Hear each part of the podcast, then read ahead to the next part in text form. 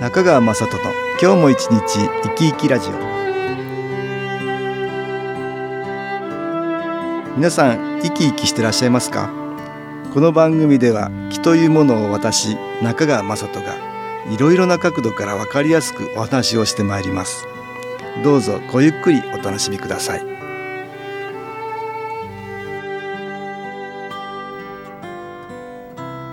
中川雅人の今日も一日生き生きラジオ。この番組は気のある生活あなたの気づきをサポートする株式会社 SAS がお送りします。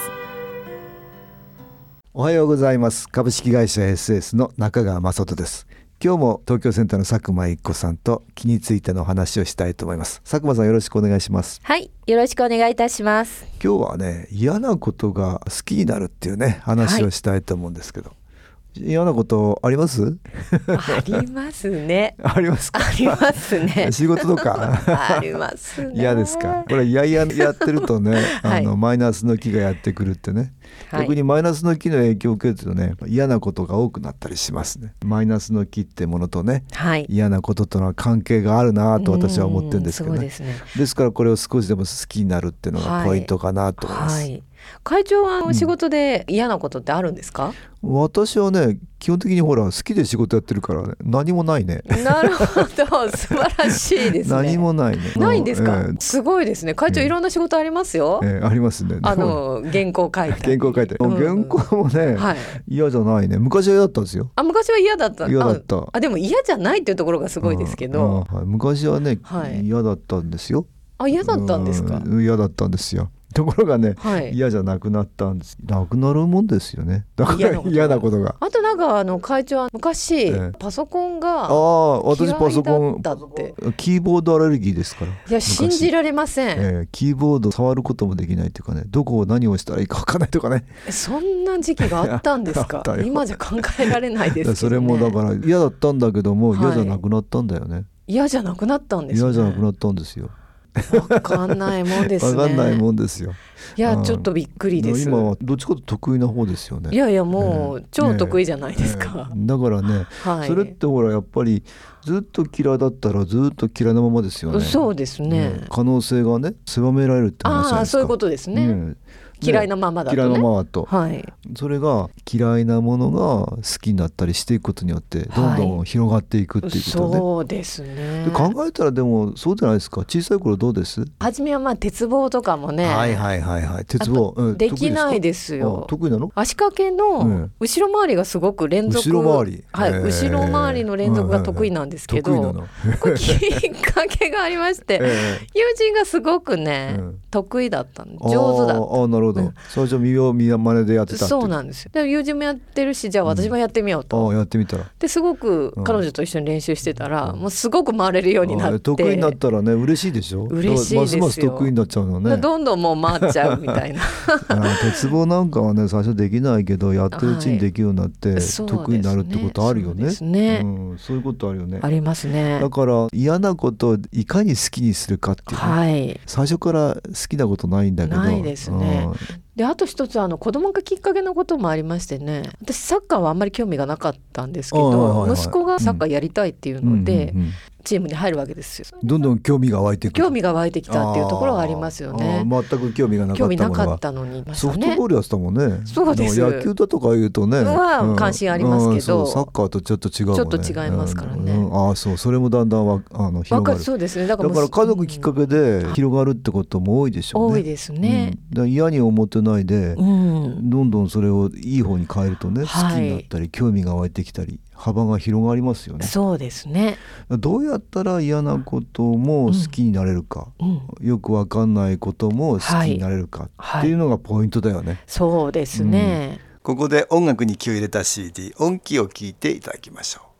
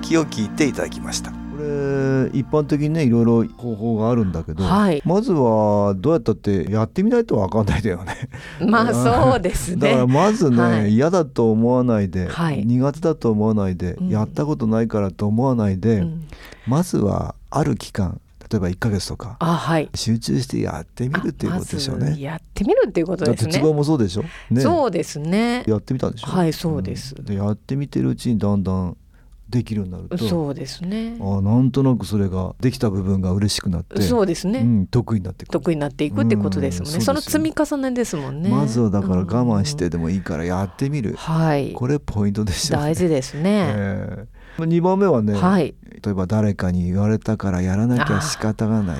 やらされ感を減らすっていうことだね。で自分がしたいっていうね、はい、そういう気持ちに変える。気持ちに、だから例えば、子供さんなんかね勉強勉強とか言われてねやらなきゃいけないみたいなもうね。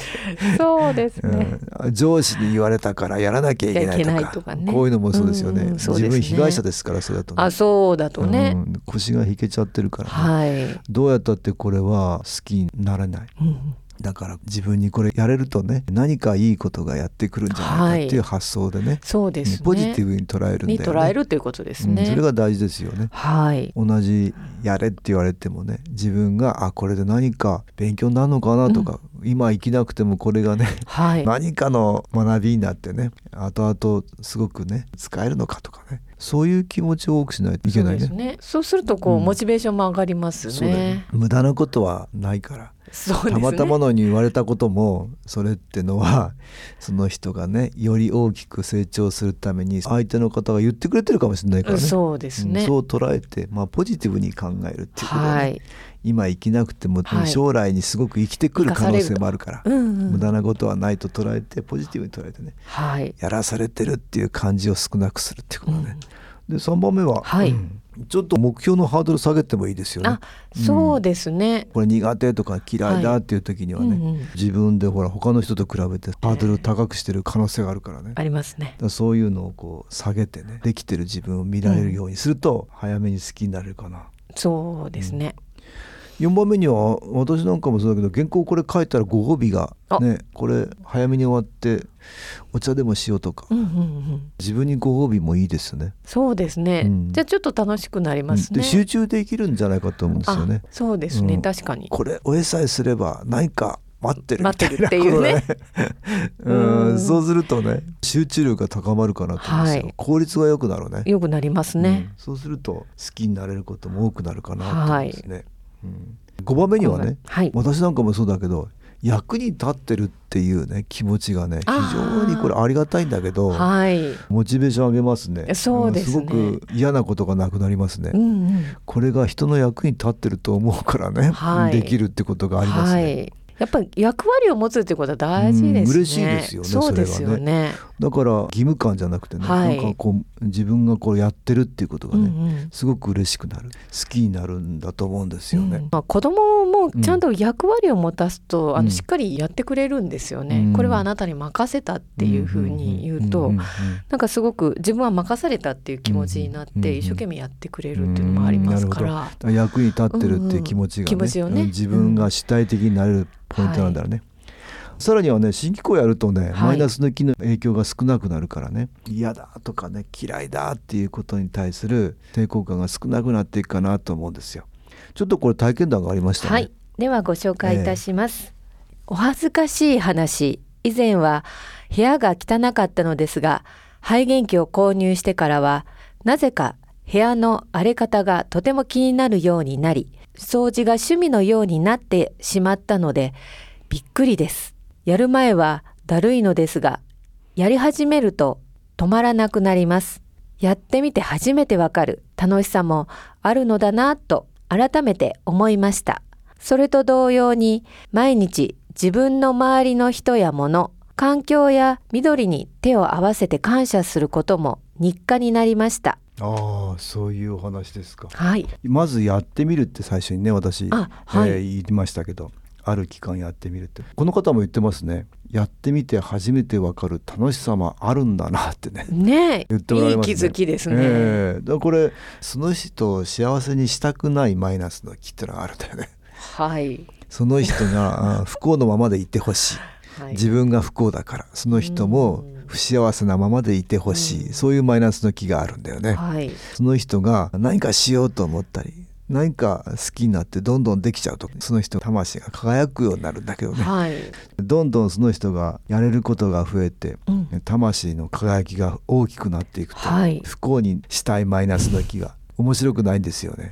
やらせないようにしよう、はいはい、やらせないようにしようとするんですけどね、うん、新機構を受けるとねそういうものが消えますねマイナスの気が消えて抵抗感がなくなるんですよ、はい、邪魔されることが少なくなるから、うんうん、ちょっとやれることが多くなる。ということがありますね、ね、まあ皆さんも嫌なことをできるだけね少なくしてどうせやるなら楽しく嬉しく、えー、はい、好きでね、うん、やれるっていうのがとってもいいでしょうからね。工夫してトライしてもらうといいかなと思います。今日は嫌なことが好きになるって話をね東京センターの佐久間一子さんとしました。どうもありがとうございました。はいありがとうございました。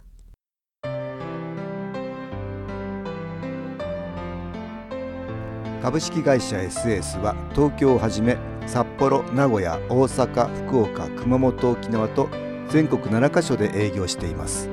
私は各地で無料体験会を開催しています。7月29日日曜日には東京池袋にある私どものセンターで開催します。中川雅人の「昨日話と昨日体験」と題して開催する無料体験会です。新気候というこの気候に興味のある方は是非ご参加ください。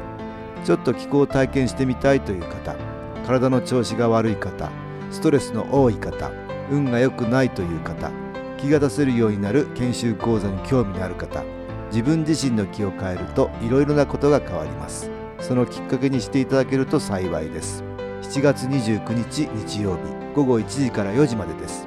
住所は豊島区東池袋1-30-6池袋の東口から歩いて5分のところにあります。電話は東京03-3980-8328 3980-8328です。また SS のウェブサイトでもご案内しております。お気軽にお問い合わせください。お待ちしております。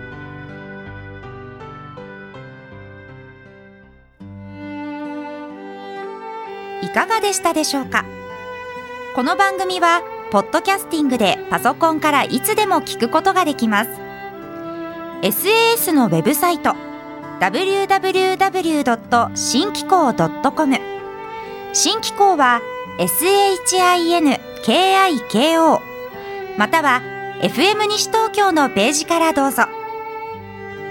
中川雅人の今日も一日生き生きラジオ。